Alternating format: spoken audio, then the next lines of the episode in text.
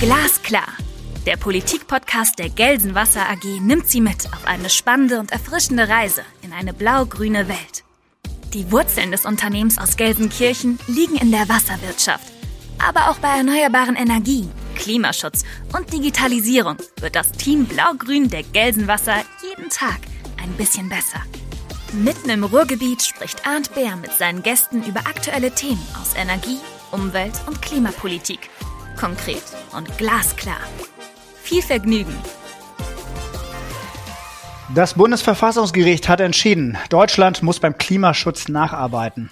Zu unkonkret sind die Ziele ab 2030. Je mehr CO2 in den nächsten Jahren noch in die Atmosphäre gepustet wird, je mehr wird die Handlungsfreiheit der kommenden Generationen eingeschränkt. Je mehr müssen wir uns einschränken. Ist das der nötige Schub für die Erneuerbaren? Was ist aber dafür am Strommarkt verkehrt im Moment? Und was machen wir in den anderen Sektoren Verkehr und Wärme? Über diese Fragen spreche ich heute mit Frau Dr. Ingrid Nestle. Frau Nestle hat Energie- und Ressourcenökonomie studiert. Schon 2009 bis 2012 war sie Sprecherin für Energiewirtschaft im Bundestag für Bündnis 90 Die Grünen. Von 2012 bis 2017 war sie Staatssekretärin in Schleswig-Holstein für die Energiewende und für technischen Umweltschutz. Nun ist sie wieder im Bundestag und erneut Sprecherin für Energiewirtschaft für ihre Fraktion. Herzlich willkommen, Frau Dr. Nestle. Danke, hallo Herr Bär. Liebe Frau Nestle, bitte stellen Sie sich doch unseren Zuhörenden kurz vor mit Ihren eigenen Worten. Vielleicht schon mit Blick auf die Frage, was Sie an Schleswig-Holstein so besonders mögen. Also Schleswig-Holstein ist einfach wunderschön, die Landschaft und ja, mit der Energieversorgung sind wir ja auch ganz gut unterwegs, Richtung 100 Prozent Erneuerbaren. Ich habe hier studiert äh, und lange gearbeitet. Ich bin Wirtschaftsingenieurin für Energiewende, mache aber schon seit der Schulzeit tatsächlich Klimaschutz. Ich glaube, erst habe ich so ein bisschen mich mit Waldsterben beschäftigt und mit dem Ozonloch. Und beide Probleme hat die Politik ja so ganz gut äh, bearbeitet. Und dann kam als drittes Thema die Klimakrise und die ist mir bis heute geblieben, ja, über Studium, Arbeit äh, und äh, auch jetzt im Bundestag als Sprecherin für Energiewirtschaft für Bündnis 90 Die Grünen. Frau Mestel, bevor wir in das Thema tiefer einsteigen, was machen Sie, wenn Sie keine Politik machen? Dann bin ich bei meinen Kindern, die sind sieben und neun Jahre alt und ja, das ist natürlich auch wundervoll. Ja, das ist natürlich äh, auch ähm, schon ein Zeit- und ein tagesfüllendes Hobby. Ich habe auch zwei Töchter. Ähm, ja, das Sie, ist wahr. machen Sie noch Sport oder Musik oder sowas? Oder? Ja, dafür reicht es dann eigentlich nicht mehr. Also wenn dann eben Musik mit den Kindern und Sport, äh, dann muss der Alltagssport herhalten. Also ich habe ja noch nie ein Auto besessen und habe auch jetzt keins und mache schon auch eine ganze Menge Strecken mit dem Fahrrad und äh, nehme die Treppe statt im Aufzug und versuche so ein bisschen fit zu bleiben. Aber für echten Sport reicht derzeit noch nicht. Wo Sie äh, Mobilität ansprechen, ich habe gesehen, Bahnpolitik äh, haben Sie viel gemacht. Weiß gar nicht, ob das, ähm, ob das noch aktuell ist. Ähm, wie, wie, wie bewegen Sie sich selbst? Wie, was interessiert Sie an der Bahn? Ja, ich bin überzeugt davon, äh, dass die Bahn viel, viel besser werden kann. Also sowohl zuverlässiger, was auch schon vieles einfacher machen würde, als aber auch mit einem viel besseren Angebot. Also auch gerade bis in die kleineren Orte rein ähm, viel häufiger fahren und dann auch durchfahren, ohne dass man umsteigen muss in die großen Zentren. Und dass sie damit ein Angebot wäre für viel, viel mehr Menschen. Und dann braucht man natürlich immer noch Autos, weil die Bahn nie bis irgendwie in die letzten kleinen Einzelsiedlungen fahren wird. Ähm, aber sie könnte für die langen Strecken schon äh, eine sehr viel bessere Alternative noch sein und damit ein großer Teil der Lösung im, im Verkehrssektor. Außerdem fahre ich tatsächlich selbst viel lieber Bahn. Ich frage mich immer, wie die Leute ihre Arbeit fertig bekommen, die nicht im Zug am Computer schnell alles wegarbeiten können, was so kommt. Das geht mir allerdings auch so zu Zeiten vor Corona bin ich auch sehr viel nach Berlin gefahren und zurück und das ist ähm, wie ein zweites Büro gewesen, meine Zeit lang. Ja, genau. Ist jetzt natürlich seit anderthalb Jahren nicht mehr so richtig gegeben, aber das stimmt natürlich, ist ein Riesenvorteil. Hm, wo nutzen Sie selbst privat Erneuerbare? Haben Sie die Ihre politische Leidenschaft in Ihr Leben konsequent schon eingebaut? Also wir beziehen auch grünen Strom äh, und äh, unsere Genossenschaft bezieht auch grünes Gas äh, für den Heizsektor. Ähm, also physisch nicht, vermutlich, oder nur zu einem, zu einem Teil natürlich. Äh, aber was die Lieferbeziehung angeht, ja, da kaufen wir auch erneuerbar. Hm, wie sehen Sie denn die Energiewende im Jahr 2021? Steigen wir mal ein. Also aus meiner Sicht ist wirklich viel kaputt gegangen über die letzten Jahre. Gerade, dass der Ausbau der erneuerbaren Energien so weit eingebrochen ist, also sowohl PV als auch Wind an Land waren ja schon auf einem viel höheren Niveau. Und Wind Offshore kriegt jetzt auch gerade so eine Delle. Also da kam noch mal einiges dazu, aber das hat ja lange Vorlaufzeiten und es ist absehbar, dass da jetzt auch eine Delle kommt. Und das ist natürlich für alle anderen Bereiche der Energiewende ein Riesenproblem. Ich habe manchmal den Eindruck, dass Leute, die gerne für, für die Energiewende, so für grün sein wollen, aber eben denen es zu anstrengend ist, für Erneuerbare zu sein, jetzt plötzlich für Wasserstoff sind, für grünen Wasserstoff. Aber grünen Wasserstoff werden wir auch noch bekommen, wenn wir genug grünen Strom haben. Und genauso werden wir im Mobilitätsbereich auch Strom brauchen, nicht nur, aber auch und genauso im Wärmebereich. Und deswegen ist das natürlich so die Grundlage dessen, dass es funktioniert, dass der Ausbau der Erneuerbaren schneller wird statt langsamer. Und ja, da sind wir leider gerade in der falschen Richtung unterwegs. Und ähm, da müssen dringend wirklich konkrete Maßnahmen kommen, also nicht nur Zieldebatten über was 45 und 50 erreicht werden soll, sondern da müssen wirklich jetzt ganz schnell ein paar Dinge passieren. Wo Sie die, die Delle angesprochen haben, ist das, äh, ist das eine rein politische Verantwortung, was da schiefgelaufen ist, oder ist die Thematik, äh, ich sage mal Stichwort Akzeptanz in der Bevölkerung, eine, die auch politisch schwer zu steuern ist, die also quasi so ein bisschen in der Natur der Sache liegt. Man ist für das große Ganze, aber wenn man selbst betroffen ist, dann ist es doch deutlich schwieriger. Also ich glaube, dass das schon eine Menge miteinander zu tun hat. Also natürlich kann Politik nicht, nicht Dinge steuern. Ja? Und es kann immer sein, dass äh, Menschen einen anderen Weg wünschen, als der, der vorgeschlagen ist. Aber natürlich kann man mit guten politischen Rahmenbedingungen auch dafür sorgen, dass die Akzeptanz viel höher ist. Und im Grundsatz ist die Akzeptanz für Erneuerbare bei uns ja sehr hoch. Im Konkreten scheitert es zum Teil daran, dass genau die Netzentgelte in den Regionen hochgehen, wo viele Erneuerbare sind. Ähm, an vielen anderen äh, Kleinigkeiten, aber auch durchaus daran, dass auch diese Bundesregierung beziehungsweise auch Politiker dieser Regierungsfraktion eben gegen erneuerbare Stimmung gemacht haben.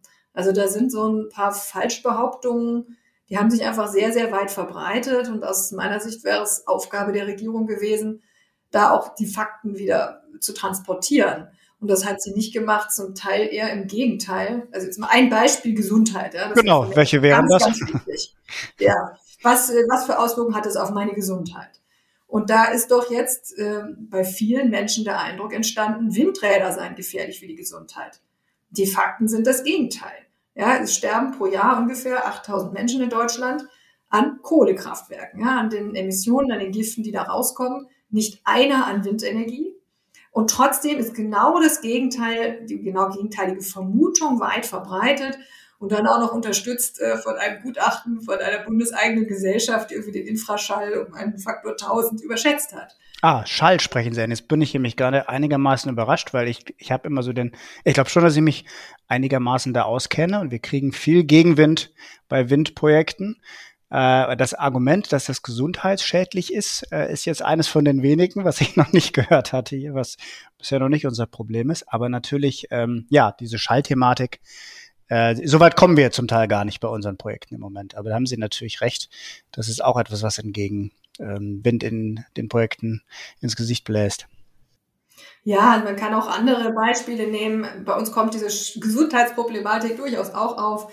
Aber nehmen wir Vögel. Also ich erlebe auch von Menschen, die sich sonst sehr wenig für Vögel interessieren, wenn sie über Wind reden, plötzlich so, oh nein, die armen Vögel. Ja, wenn man auf die Fakten guckt, äh, also tausendmal mehr Vögel als an Windrädern sterben an Glasscheiben, 700 mal mehr im Verkehr, 600 mal mehr durch Katzen. Ja, es ist eben wirklich Natürlich muss man bei der Planung darauf achten, dass man die Windräder nicht gerade ins Vogelschutzgebiet stellt, ja, oder mitten in die Vogelschutzlinie. Aber da wird ja auch drauf geachtet. Und so wie die Windräder geplant werden, sind sie eben gerade nicht das große Fiasko für die Vogelwelt, sondern da gibt es ganz andere Faktoren, die viel, viel größere Probleme sind. Und trotzdem ja, stehen oft die Windräder so da, als seien die der Punkt. Und da, glaube ich, ist auch einfach eben wichtig, immer wieder auch die Fakten ins Verhältnis zu setzen und auch ja, zu kommunizieren und zu werben. Und das hat auch sehr, sehr nachgelassen von Seiten der Regierung. Mhm. Jetzt hat diese Regierung ja vor, ähm, vor anderthalb Wochen einen äh, ziemlichen Dämpfer erhalten, was Klimaschutz betraf. Das Bundesverfassungsgericht hat sich äh, relativ außergewöhnlich geäußert ähm, in einem Urteil, was, äh, glaube ich, sehr politisch ist, was im Grunde gesagt hat, die, die Klimaschutzmaßnahmen sind nicht ausreichend genug und die nächste Generation ähm, wird in ihren Freiheiten eingeschränkt. Äh, jetzt wurde relativ schnell gehandelt, zumindest von Regierungsseite. Ich glaube, durch den Bundestag ist es noch nicht durch. Können Sie uns Ihre Einschätzung dazu geben, zu dem Urteil und den, den Umsetzungsmaßnahmen im Moment? Ja, also das Urteil finde ich in der Tat auch wegweisend. Also ich hatte da auch nicht so mit gerechnet. Äh, und ähm, das ist ein, eine neue Klarheit. Ja, also einmal zu sagen, Klimaneutralität hat Verfassungsrang. Ja, das haben Sie ja quasi gesagt. Aber auch klarzustellen, gerade weil wir für Freiheit sind, müssen wir Klimaschutz machen. Ja, und wenn wir keinen Klimaschutz machen, dann ist die Freiheit der künftigen Generationen massiv eingeschränkt. Das war, glaube ich, ganz, ganz wichtige Klarstellung. Und aus meiner Sicht folgt daraus vor allem, dass wir jetzt schnell Maßnahmen ergreifen müssen. Also die Aussage war ja quasi, naja, wenn wir jetzt zu langsam sind mit dem Klimaschutz, dann müssen wir im nächsten Jahrzehnt so drastische Maßnahmen ergreifen, um unsere eigenen Ziele noch zu erreichen, dass diese Maßnahmen massiv freiheitseinschränkend sind. Und daraus, finde ich, kann man eigentlich nur ableiten, dass man doch jetzt schneller Maßnahmen ergreifen muss, dass es wirklich darum gehen muss, was wir jetzt in den nächsten zwei, drei, vier, fünf Jahren machen.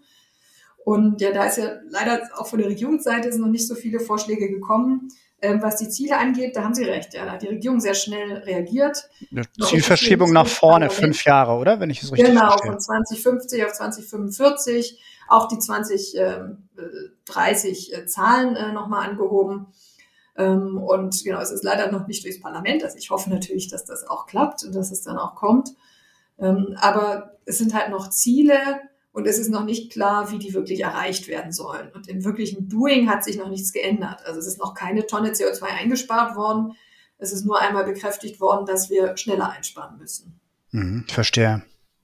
Wir haben wir sind gerade von der Windenergie gekommen. Ich habe Sie auch so verstanden, ich glaube gerade, ist nicht überraschend, da Sie ja auch ähm, in Schleswig-Holstein politisch sehr aktiv waren, sehr windreich, ähm, dass die Windenergie nach wie vor ein, ein großer Hebel ist, ähm, um die Energiewende zu erreichen, als ein Teil des, des Klimaschutzes, den wir gerade betreffen. Wir haben in der allerersten Folge hier bei Glasklar haben wir unseren nordrhein-westfälischen Wirtschaftsminister Pinkwart hier gehabt und der hat über das Potenzial der Erneuerbaren äh, das Folgende gesagt.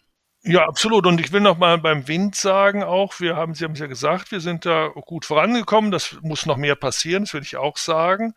Aber äh, immerhin hat Nordrhein-Westfalen, und wir sind ja nicht das windreichste Land, Bundesland in Deutschland, das würde man eher im Norden vermuten. Aber beim Windausbau in der nationalen Statistik lag Nordrhein-Westfalen im vergangenen Jahr auf Platz eins vor allen anderen Bundesländern. Und das zeigt ja auch, dass wir schon unsere Möglichkeiten hier auch nutzen wollen. Das werden wir auch weiter tun. Und ich bin auch ganz äh, optimistisch, dass uns das mit unserer neuen Regelung gut gelingen wird. Wir werden es jedenfalls so versuchen, auch auszugestalten, dass äh, äh, der Ausbau konsequent vorangehen kann und gleichzeitig die Bürger mitgenommen werden können, weil das ist ja auch wichtig, damit wir die Energiewende nachhaltig gestalten. Frau Nestle, was heißt das? Sind wir in NRW weiter als Schleswig-Holstein oder ist, ähm, dann gibt es für, äh, für Onshore-Wind einen, eine Zukunft bei Ihnen oder ist es doch am, best, am Ende nicht Offshore-Wind, äh, der die Energiewende vorantreibt? Also im ersten Quartal diesen Jahres zum Beispiel war Schleswig-Holstein deutschlandweiter Ausbaumeister. Also ein kleines Land, von daher kommt es da immer sehr drauf an, welche, genau, welchen Zeitraum man nimmt und welche Bezugsgröße man nimmt insgesamt, äh, also wenn man jetzt mal prozentual guckt vom, vom Stromverbrauch und der Stromproduktion, ist NRW tatsächlich sehr weit hinten. Also ja, ja, klar. Auch nicht das leichteste Pflaster, muss man sagen. Ja? Also dicht besiedelt, hoher Stromverbrauch, hohe Industrialisierung, nicht so wahnsinnig viel Platz. Also das erwartet jetzt, glaube ich, auch keiner, dass NRW sich komplett selbst versorgt, sondern das ist äh, uns in Schleswig-Holstein und anderen Bundesländern schon bewusst, dass wir was exportieren müssen und äh, da schon auch Flächen mit zur Verfügung stellen müssen. Ähm, aber äh, ja, also aus, äh, aus Schleswig-Holstein kommt weiterhin Windenergie. Die neuen Regionalpläne sind jetzt endlich rechtskräftig. Dadurch wird auch wieder mehr zugebaut, auch nach einer ziemlichen Dalle, weil die ja vor Gericht gekippt worden waren. Ähm, da kommt was.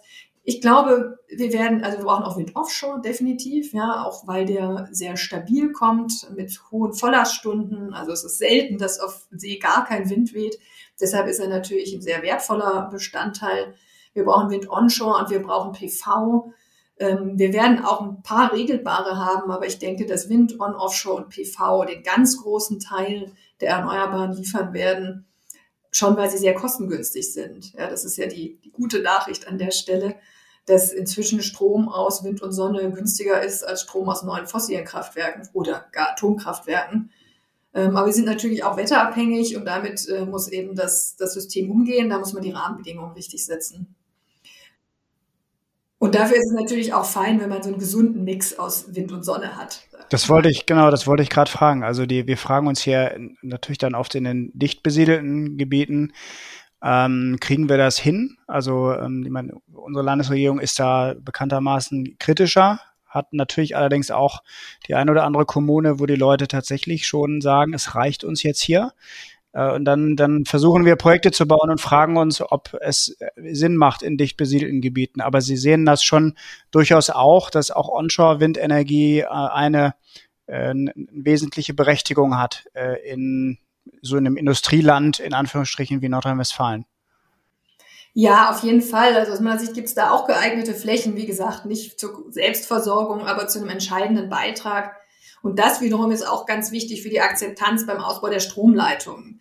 Weil die Leute, die dann an den Stromleitungen wohnen, die haben immer so das Gefühl, das sind so, so reine Nord-Süd-Transport-Zentralszenarien, äh, die ja, die gehen ja nur zu unseren Lasten. Ich glaube, da muss man schon ein ausgewogenes Spielfeld finden. Und dazu gehört, dass auch Wind im Süden ausgebaut wird. Ein bisschen weniger als im Norden, schon klar, ja, weil die Windgeschwindigkeiten halt auch nicht so gut sind.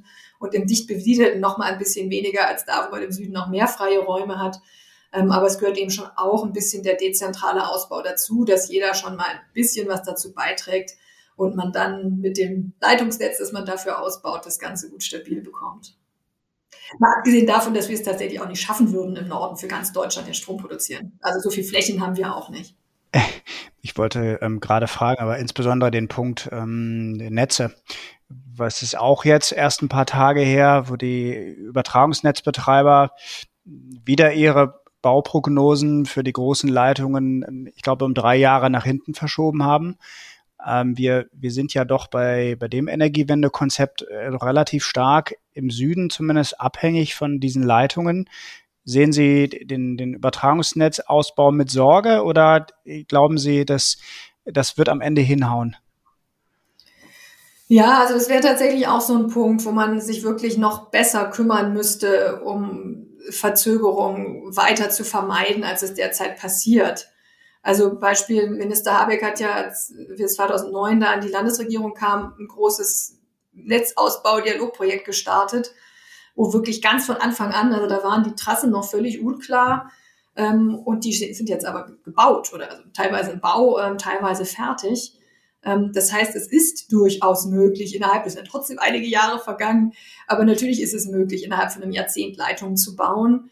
Aber ich glaube, es bedarf einer intensiven politischen Begleitung gerade ganz am Anfang, die die besten Lösungen sucht, ja, die auch wirklich Ideen vor Ort aufnimmt, die nicht irgendwas durchprügelt, aber die auch zu der Notwendigkeit des Projektes steht und auch klar macht, hier wird gebaut. Und an anderen Stellen nehme ich oft so ein bisschen war, dass erstmal jahrelang die Debatte darüber kommt, äh, ob man die Leitung überhaupt braucht. Ja, und dann, wenn alles zu spät ist, dann kommen langsam die konstruktiven Vorschläge, wie man die Leitung denn passender bauen könnte. Und äh, irgendwie ist dann alles schon so verhakt. Ähm, da, da braucht es Kümmerer. Und vielleicht müssen die für die Bundesstrecken auch von Bundesebene kommen.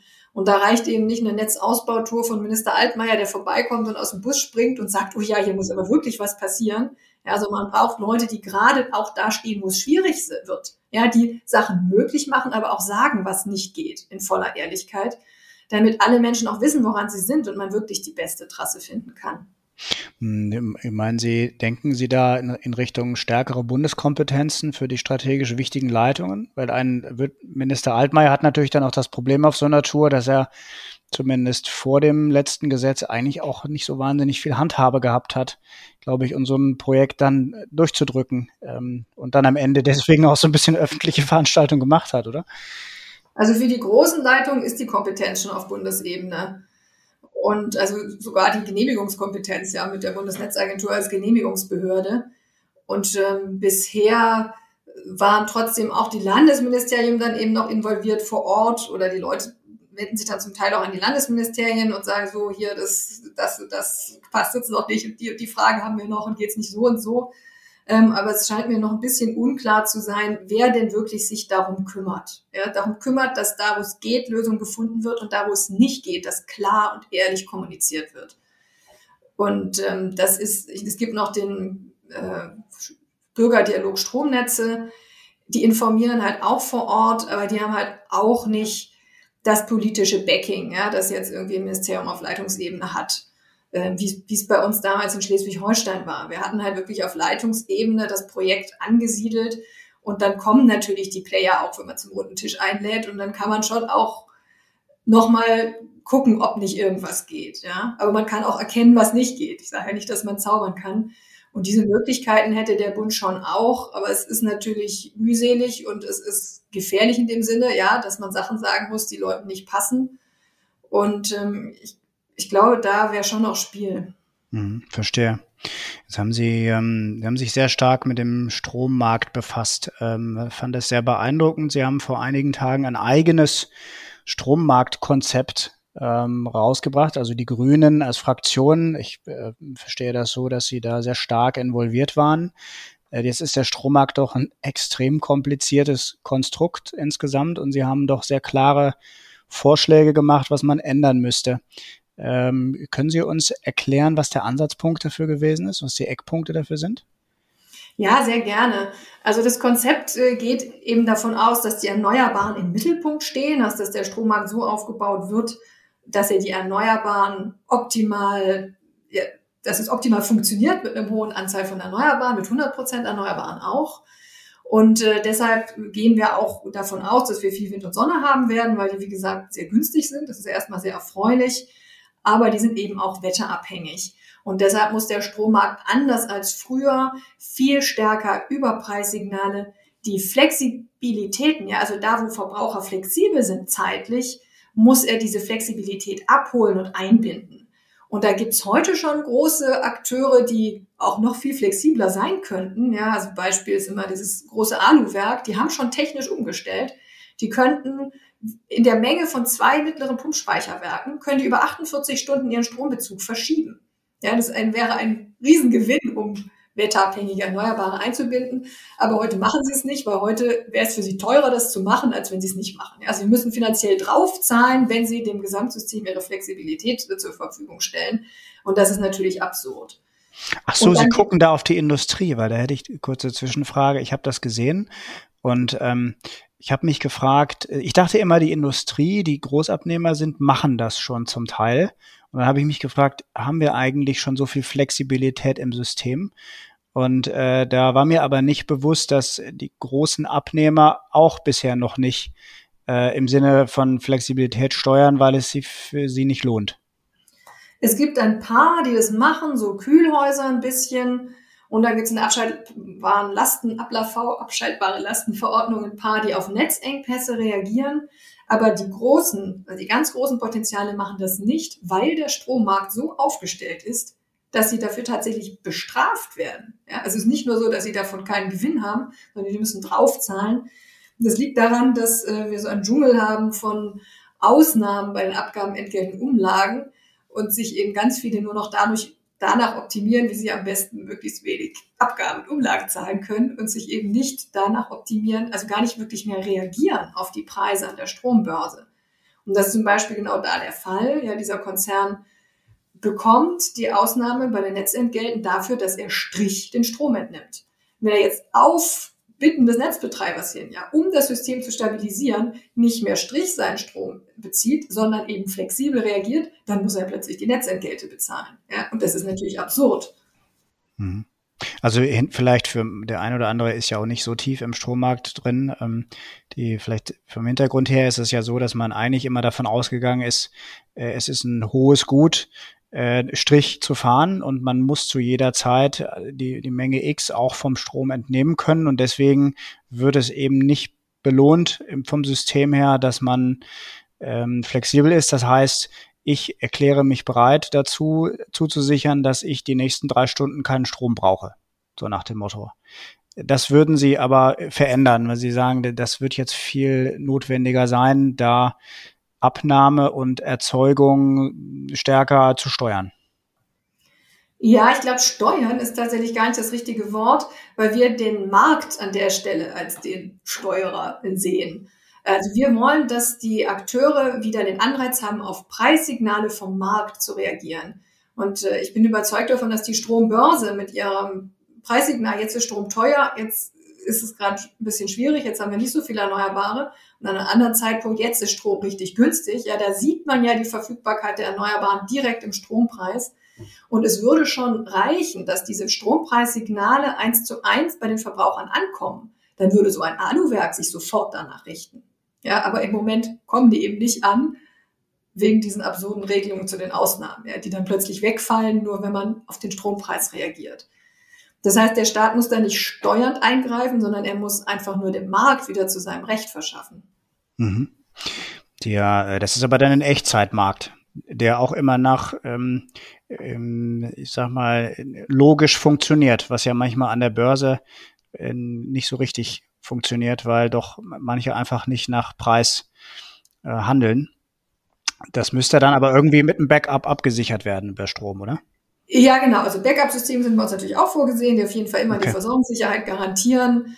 Die Strommärkte, also Day Ahead am Tag vorher sieht man da schon ganz gut, wie die Verfügbarkeit der Erneuerbaren ist. Da können die ruhig nachplanen. Und die großen Stromverbraucher agieren, glaube ich, durchaus auch rational einigermaßen und werden, werden das schon mit einpreisen. Ähm, wenn jetzt ein Privatkunde sagt, so, ich will aber jetzt meinen Strom verbrauchen, ist das auch gar kein Problem. Ähm, aber da werden auch viele sein, also gerade die großen neuen Verbraucher, die jetzt reinkommen, Wärmepumpen, Elektromobilität, Wasserstoff. Ja, also die, die große neue Stromnachfrage ist eine, die sich sehr gut zeitlich ein Stück weit daran orientieren kann, wann Wind und Sonne da sind. Bei E-Auto nicht immer, ja, ist klar, wenn man jetzt gerade auf der Autobahn fährt, muss man halt nachladen. Man sagt nicht, ich lade mal heute Nacht nach. Ähm, aber immer dann, wenn man eben einfach über Nacht sich zu Hause in der Garage auflädt, ist auch das wieder flexibel. Wasserstoff, flexibel par excellence, ja. Ob der Elektrolyseur jetzt der einen Stunde oder der anderen läuft, äh, ist völlig gleich. Ähm, und von diesen werden auch viele auf Preissignale reagieren, weil natürlich der Strominput da auch ein entscheidender Kostenfaktor ist. Wie sehen Sie denn das Thema Wasserstoff? Bleiben wir doch mal dabei. Sie sind ja ähm, also äh, auch sehr stark aktiv da und haben sich sehr stark dazu geäußert, äh, zu, insbesondere zu grünem Wasserstoff. Wo sehen Sie das Potenzial dieses neuen Energieträgers? Also der wird auf jeden Fall ein ganz wichtiger Baustein sein in der Energieversorgung von morgen. Davon bin ich überzeugt. Ähm, wir werden ihn aus den Erzeugungsspitzen herstellen. Ähm, ich glaube, dass wir in diesem Jahrzehnt den Großteil aus Deutschland und dem europäischen Ausland beziehen werden. Sagen wir es mal so, vielleicht noch europanah. Ähm, die weiter weg Projekte, die werden, glaube ich, länger brauchen, bis man da Transportstrukturen aufgebaut hat, falls der Transport sich jemals wirklich rechnet und man nicht eher Ammoniak oder so importiert. Ähm, und genau bei der Produktion hier ist es eben wichtig, dass sie sich an der Verfügbarkeit von Wind und Sonne orientiert. Ja, dafür muss erstmal der Marktrahmen gegeben sein. Das ist heute noch völlig unzulänglich der Fall. Und verbrauchsseitig ist mir wichtig, dass wir darauf achten, dass die Player, die wirklich darauf angewiesen sind, ja, und das ist zum Beispiel, äh, sind das Teile der Industrie, die können nur noch investieren in Deutschland, wenn sie auf grüne Technologie umstellen, weil das ja ein paar Jahrzehnte dann auch halten soll, das neue Werk. Und die brauchen diese Verfügbarkeit. Äh, und dass die Politik dann, das ist ganz klassische Industriepolitik, ähm, dafür sorgt, dass die auch den Zugriff haben. Und da in diesem Jahrzehnt Wasserstoff sehr knapp sein wird, bedeutet das wahrscheinlich, dass für andere Sektoren nicht so viel da ist. Also ich verbiete keinem Pkw-Fahrer Wasserstoff zu tanken. Ähm, aber es kann eben einfach sein, dass wenn man dafür gesorgt hat, dass die Industrie kriegt, was sie braucht, ähm, da einfach nicht mehr so viel übrig ist. Also in diesem Jahrzehnt, ja, im nächsten Jahrzehnt mag es auch wieder anders aussehen, aber für dieses Jahrzehnt ähm, wird der definitiv knapp sein. Mhm. Ähm, wir haben ja in der Wasserstoffstrategie 5 GW als Ziel äh, bis 2030, wenn ich es richtig im Kopf habe. Und ansonsten setzt die aktuelle Bundesregierung ja doch relativ stark auf Import, habe ich den Eindruck. Jetzt gehen durch die Gazetten die letzten Beispiele von ähm, diversen Ländern, die als Zulieferer da genannt werden. Äh, da verstehe ich Sie aber so, dass Sie eher kritisch sind, zumindest was den Zeithorizont betrifft. Sie, Sie glauben tatsächlich, dass die Erzeugung in Europa vorher stehen wird. Ja, also Erzeugung weiß ich nicht mehr, aber auf jeden Fall äh, der Transport aus ja, oder Transport, ja. Rein, mhm. Genau, von reinem Wasserstoff, der wird, glaube ich, nicht so schnell geklärt sein. Also bis heute ist ja, wenn man aus dem Pipeline-Bereich rauskommt, ich glaube, per Pipeline geht es ganz gut, aber wenn man aus dem Bereich rauskommt, wo die geeignet sind, dann ist ja noch nicht mal klar, welche Technologie man nimmt. Und dann heißt es oft, na ja, es gibt verschiedene Möglichkeiten, irgendeine wird schon funktionieren. Aber wenn man genauer drauf guckt, haben die schon alle so ihren Haken. Und äh, ich glaube, das wird noch eine Zeit dauern, bis man überhaupt festgestellt hat, welche man da hochskalieren will. Und dann muss man ja die Infrastruktur auch erstmal hochziehen. Da mache ich mir keine Illusion, dass da in diesem Jahrzehnt sehr, sehr viel kommen wird. Dass Produktion in anderen Ländern kommen wird, die dann zum Beispiel als Ammoniak verschifft wird, ja, oder vielleicht auch äh, Kerosin draus gemacht wird für den Luftverkehr. So, das kann ich mir auch alles vorstellen. Ähm, das, das wird wahrscheinlich ein bisschen schneller gehen. Was aus meiner Sicht gerade auch das Problem ist, ist, dass irgendwie die Reihenfolge nicht stimmt. Also ich würde mir sehr viel mehr Geschwindigkeit dabei wünschen, dass wir wirklich mal international klare Nachhaltigkeitskriterien für grünen Wasserstoff vereinbaren, damit es überhaupt einen grünen Wasserstoff und Wasserstoffderivatemarkt geben kann international. Und da nehme ich irgendwie sehr wenig Tempo wahr. Und dann gibt es irgendwie so ganz viel Tempo bei, ja, wir haben jetzt mit Westafrika geschnackt und wollen übernächstes Jahr den ersten Wasserstoff bekommen. Bin nur frage, ob der irgendwie in der Pipette ankommt. Also da werden jedenfalls keine großen Transportinfrastrukturen stehen. Ähm, und aber damit läuft man ja irgendwie wieder Gefahr, dass das Projekt an die Wand gefahren wird, ja, so wie schon Desertec Riesenprobleme bekommen hat, wie die Bioenergiefrage Riesenprobleme bekommen hat, obwohl da auch Potenziale gewesen wären, aber weil man halt nicht rechtzeitig auf die Bedürfnisse in den Ländern beziehungsweise auf die Nachhaltigkeitskriterien geachtet hat, kann man auch ein ganzes Thema an die Wand fahren. Und das wäre extrem schade, wenn uns das bei Wasserstoff auch passiert. Äh, und deswegen finde ich, ist es wichtig, dass man da schon jetzt erstmal auch klärt, was sind denn die Rahmenbedingungen? Ja? Was sind denn die Regeln, die wir uns geben wollen? Was, was ist die Investitionssicherheit für alle? Während ich eher irgendwie so ein punktuelles Lospreschen wahrnehme, was glaube ich fast mehr dahin gemünzt ist, den Menschen hier irgendwie so, so ein Bild zu geben von wir tun was für Wasserstoff und wir liefern irgendwo, was aber kein stimmiges Gesamtkonzept ist, wo man wirklich darauf vertrauen kann, dass da in sieben, acht Jahren ähm, das wirklich hochskaliert werden kann. Wobei ja in Europa mein Eindruck schon ist, dass da sehr, sehr massiv daran gearbeitet wird. Also sowohl regulatorisch als auch an dem Thema Definition, was ja doch in der Tat ein sehr entscheidendes ist. Jetzt mal aus Sicht eines Versorgers ist es ja ganz wichtig, auch eine Klarheit zu haben und auch einem Kunden, ähm, wo auch immer es eingesetzt wird, äh, klar und glaubhaft ähm, zu versichern zu können, was was er bekommt und äh, was eben die Eigenschaften dieses, ähm, dieses Stoffes sind. Also in der Tat ein extrem wichtiges Thema mit der Definition. Oder ist mein Eindruck aber schon, dass zumindest innerhalb des europäischen Raums sehr massiv daran gearbeitet wird. Oder sehen Sie das kritisch?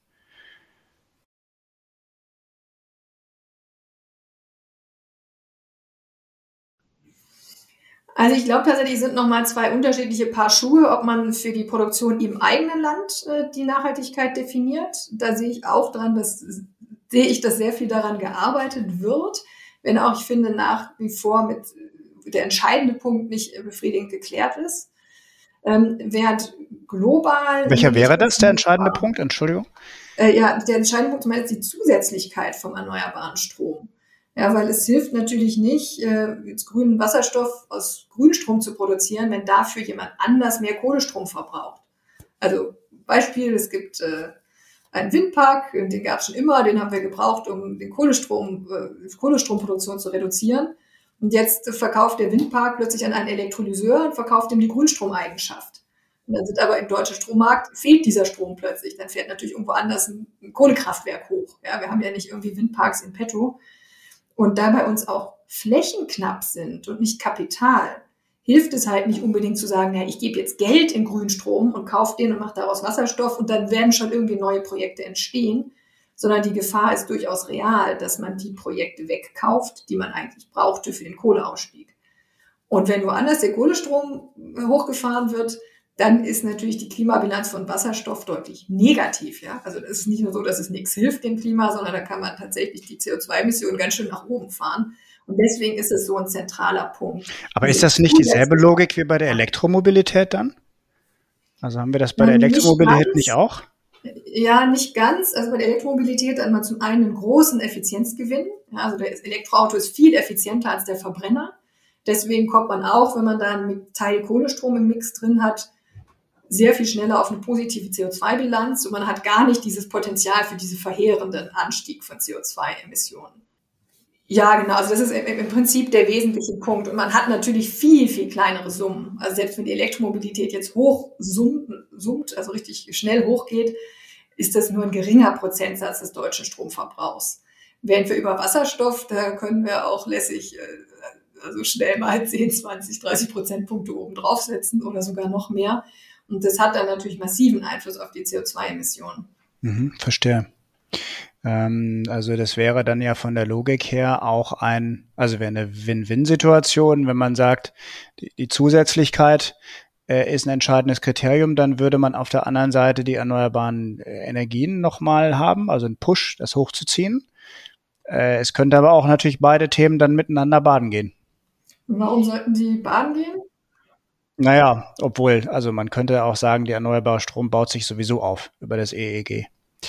Ähm, aber ja, also ganz glaube ich nicht an sowieso, genau. Deswegen glaube ich halt, dass man wirklich ein, also unser Vorschlag ist ja tatsächlich zu sagen, okay, ja, am besten ist, man nimmt für den Wasserstoff den Strom, der nicht mehr in die Stromnetze passt und so weiter. Aber da wissen wir auch, dass es nur kleine Summen sind und dass wir mehr Wasserstoff brauchen und dass wir schneller hochskalieren müssen.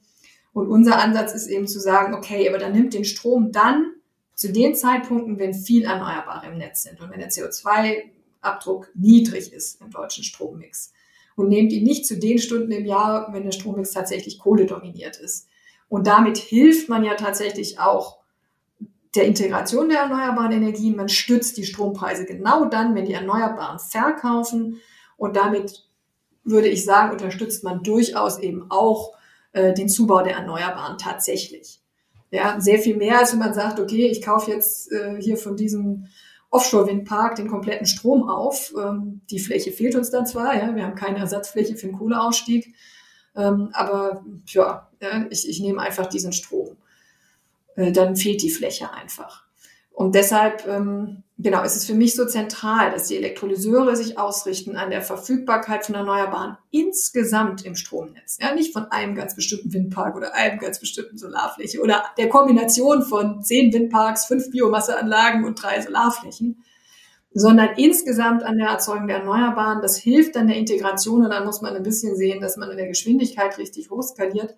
Und dann kann man, glaube ich, der Zusätzlichkeit relativ nahe kommen die Definitionen, die gerade diskutiert werden, sind ja von EU-Seite zu sagen, nur Neuanlagen.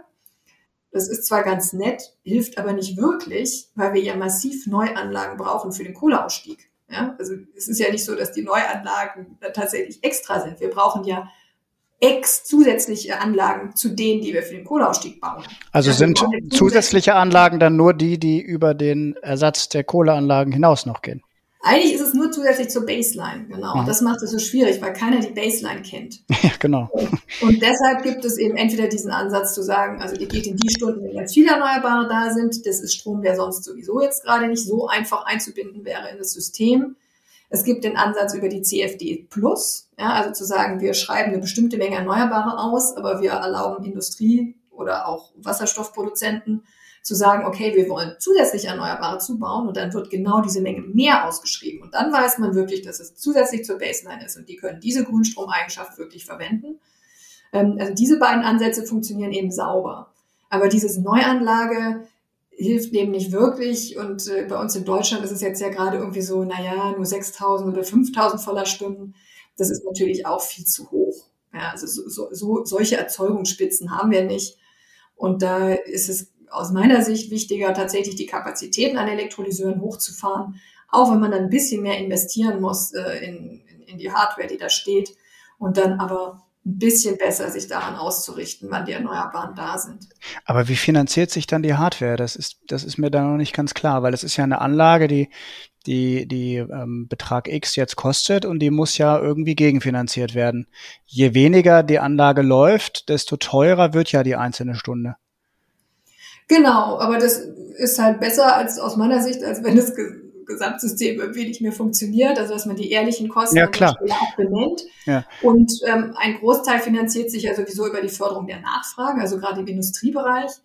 Dadurch hat der Staat dann ja auch die einfache Möglichkeit dafür zu sorgen, dass die Industrie den Wasserstoff bekommt, den sie braucht, ja, weil eben die ehrlichen Kosten berechnet werden. Der ist dann ein bisschen teurer. Ähm, aber das kann man in der Förderung ja berücksichtigen. Während wenn man den Wasserstoff einfach ganz billig auf den Markt kippt, dann kommt natürlich dieser Mechanismus, dass dann der SUV-Fahrer sagt, oh ja, meine Zahlungsbereitschaft ist höher als, als die vom Industrieunternehmen. Insofern ist es gar nicht unbedingt ein Schade, wenn man realistische Wasserstoffkosten hat äh, und dann eben über die Förderung auch sicherstellen kann, dass diejenigen, die ihn dringend brauchen, da Zugriff haben. Ist das, ist das durchhaltbar auf Dauer, Dauer über Förderung? Also wir haben ja die ganze Zeit, wir haben ja auch die Diskussion natürlich Einsatz im Wärmemarkt, das sehen Sie kritisch, habe hab ich verstanden.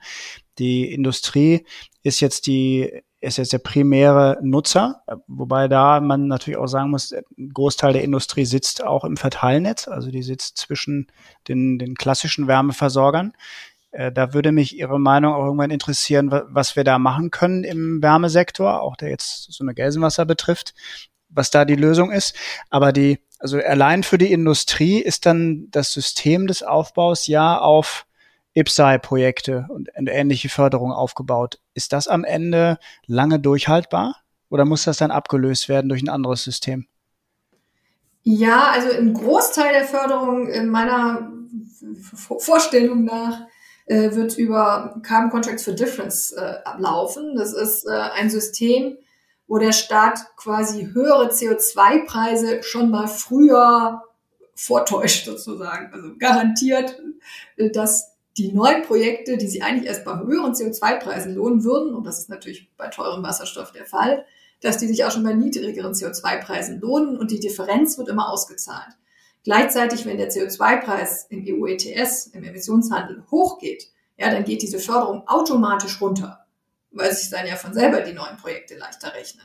Und wenn der EU-ETS-Preis noch weiter hochgeht, dann müssen die sogar zurückzahlen an den Staat. Ja, es ist also mehr ein Absicherungsinstrument beziehungsweise ein Instrument, das den Ausgleich dafür schafft, dass der CO2-Preis heute noch nicht so hoch sein kann, wie er sein müsste, weil man da eben eine Zeit braucht, um hochzufahren.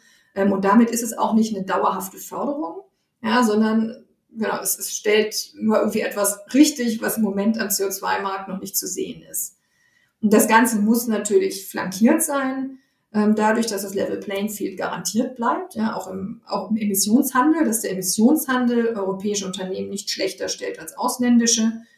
Und da haben wir aber auch einen klaren Vorschlag für die Lösung.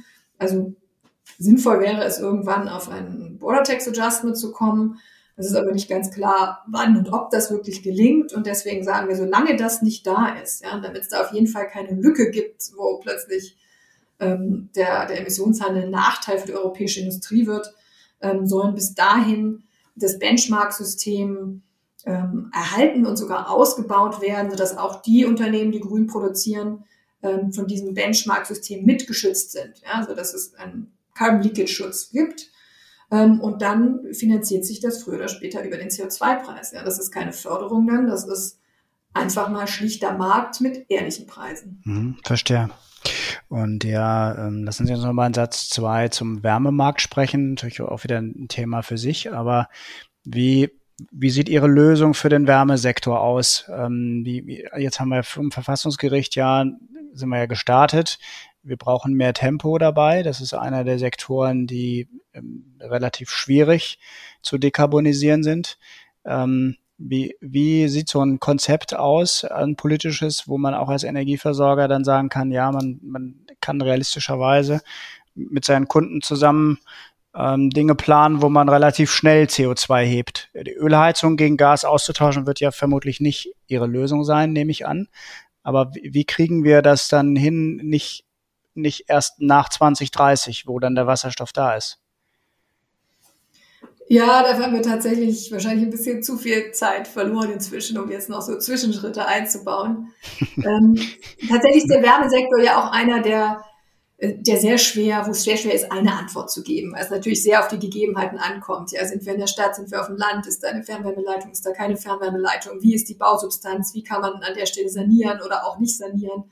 Da, da passt nicht die eine Antwort auf alles, aber so, so grob, äh, die Antwort jetzt nicht schuldig zu bleiben, würde ich sagen, also auf jeden Fall ist Effizienz da ein zentraler Faktor. Ja, also wir müssen sanieren. Das ist klar, dass man nicht alles auf Nullverbrauch runtersanieren kann, aber wir müssen da sehr viel schneller, besser werden, auch auf höhere Standards sanieren, runter sanieren sozusagen, auf niedrigere Verbräuche. Ähm, dann wird man da, wo Wärmenetze vorhanden sind, ähm, sicherlich sehen, wie man da auch mit Großwärmepumpen, mit Solarthermie etc. pp. reingeht. Ob man in manchen Regionen nicht eher Niedertemperaturennetze fährt und dann über effiziente äh, Wasserwärmepumpen ähm, Gebäude, die auch nicht perfekt saniert sind, äh, trotzdem beheizen kann. Ähm, und Wärmespeicher werden eine entscheidende Rolle spielen, weil ich glaube, dass PV jetzt sehr, sehr schnell kommt. Das heißt, wir werden im Sommer ziemliche Energieerzeugungsspitzen haben. Ähm, und das wird zentral auch die Frage sein, wie kann man einen Teil davon als Wärme deutlich billiger, Batterien oder was auch immer, äh, in den Winter rüber transportieren. Und da eignen sich natürlich auch wiederum Wärmenetze sehr gut, die dann mit großen Wärmespeichern verbunden werden können, die viel, viel geringere Verluste haben, als wenn jetzt jedes Haus seinen eigenen Wärmespeicher hat. Haben Sie eine Vorstellung darüber, wie, ähm, wie die Kostenlage ist von der Höhe her? Also Sanierung versuchen wir jetzt ja seit vielen Jahren schon. Die, es ist immer so bei ein Prozent. Manche sagen halbes, kommt ein bisschen drauf an, wie man drauf guckt. Auf jeden Fall würde das dann ja 100 Jahre dauern. Jetzt bin ich mal ein bisschen platt. Und äh, das wäre, würde viel zu lange dauern. Also ähm, das wäre ja, das ist immer so ein bisschen das Problem. Da, da muss man die Leute ja echt anreizen, dass sie im ersten Schritt zumindest relativ viel Geld in die Hand nehmen, was sich dann erst später im Grunde rechnet für sie. Da müssten sie aber dann politisch schon noch ein Stück weit entweder mit, äh, mit Ordnungsrecht oder mit Anreizen rangehen, oder wie ist das dann? Ja, ich bin tatsächlich überzeugt davon, dass man noch deutlich mehr Fördergeld in den Bereich geben muss, um zu verhindern, dass die Mieten also zu spürbar ansteigen. Was ist vielleicht ein bisschen übertrieben, aber ähm, noch ist es ein wieder einzelhausabhängig. Ja, manche kann man auch mietenneutral sanieren, aber eben viele nicht. Und an vielen Stellen ist der Anstieg zu hoch. Und ähm, da würde mir schon vorschweben, dass wir über 10 Milliarden im Jahr tatsächlich an Förderung auch in den Bereich geben. Dann soll natürlich der CO2-Preis kommen, der eben auch die fossilen Kosten äh, ein bisschen deutlicher macht, die im Bereich sind, den ich gleichzeitig gerne pro Kopf zurückgeben würde, was ja gerade die Leuten mit geringem Einkommen, äh, was die unterstützen würde, weil die, ähm, auch wenn sie prozentual vielleicht mehr CO2-intensive Ausgaben haben, sie absolut eben deutlich geringere CO2-Emissionen haben, aber ja absolut gleich viel zurückbekommen würden wie die Leute mit hohen Einkommen. Das heißt, es wäre was, was gerade den sozial Schwächeren helfen würde, dass sie mehr Geld in der Tasche hätten und dann eben auch solche Projekte eher angehen könnten. Aber trotzdem wird man in der Kombination auch die Förderung noch brauchen. Mhm. Verstehe. Ist das der Vorschlag äh, nochmal rausgekommen vom Energiegeld? Das bezieht sich, glaube ich, als Gegenrechnung auf ähm, 60 Euro CO2-Preis im Verkehr. Ähm, würden Sie sowas in der Art auch im, im Wärmesektor sehen?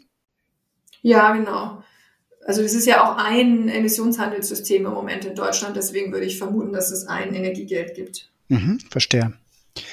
Ähm, ja, liebe Frau Nestle, finde ich sehr spannend. Ähm, wir müssen langsam so ein bisschen zum Ende kommen. Wir kriegen das jetzt heute nicht mehr gelöst, auch wenn gerade die letzten zwei Felder natürlich extrem äh, spannend sind und ähm, ich auch sehr äh, mich auch sehr darauf freue, wie die nächsten Monate und vor allem vielleicht ab Herbst sich die die Lage entwickelt.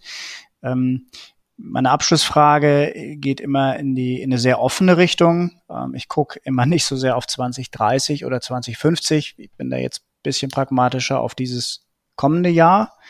Ähm, können Sie gerne politisch beantworten, aber auch persönlich. Muss jetzt gar nichts mit Energie zu tun haben. Ähm, Frau Nestle, wenn Sie eine Frage hätten, die Sie gerne glasklar dieses Jahr noch beantwortet hätten, welche wäre das aus Ihrer Sicht?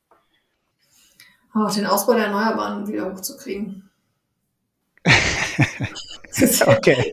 da hängt ja immer alles dran. Ne? Die Wärmewende, die Verkehrswende, der Wasserstoff etc. pp. Deswegen habe ich immer das Gefühl, das ist so der Kern. Aber wir können auch die Effizienz nehmen. Ich kann ich gerade nicht energiepolitisch denken. Nein, ist perfekt, natürlich. Äh, wunderbar. Also der, die erneuerbaren Energien als Dreh- und Angelpunkt. Ähm, absolut vollkommene Zustimmung von meiner Seite. Ähm, und vielen Dank für die Zeit, liebe Frau Nestler. Hat mir großen Spaß gemacht. Ich habe nochmal wieder viel gelernt. Ich wünsche Ihnen ähm, äh, ereignisreiche Monate und viel Tatkraft danach für die äh, Politik, für die erneuerbaren Energien und ähm, grüße Sie ganz herzlich nach Berlin, sind Sie heute. Dankeschön. Vielen Dank fürs Gespräch, Herr Beer. Mir hat es auch Spaß gemacht.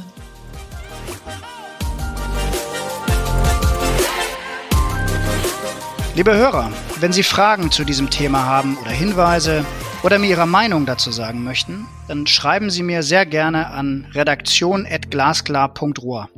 Auch über Lob, Kritik und Anregungen zu diesem Podcast freue ich mich natürlich. Schauen Sie gerne auch mal auf der Gelsenwasser Homepage nach weiteren Infos. Ich hoffe, dass Ihnen diese Folge gefallen hat und ich freue mich, wenn Sie bei der nächsten wieder dabei sind. Bis bald.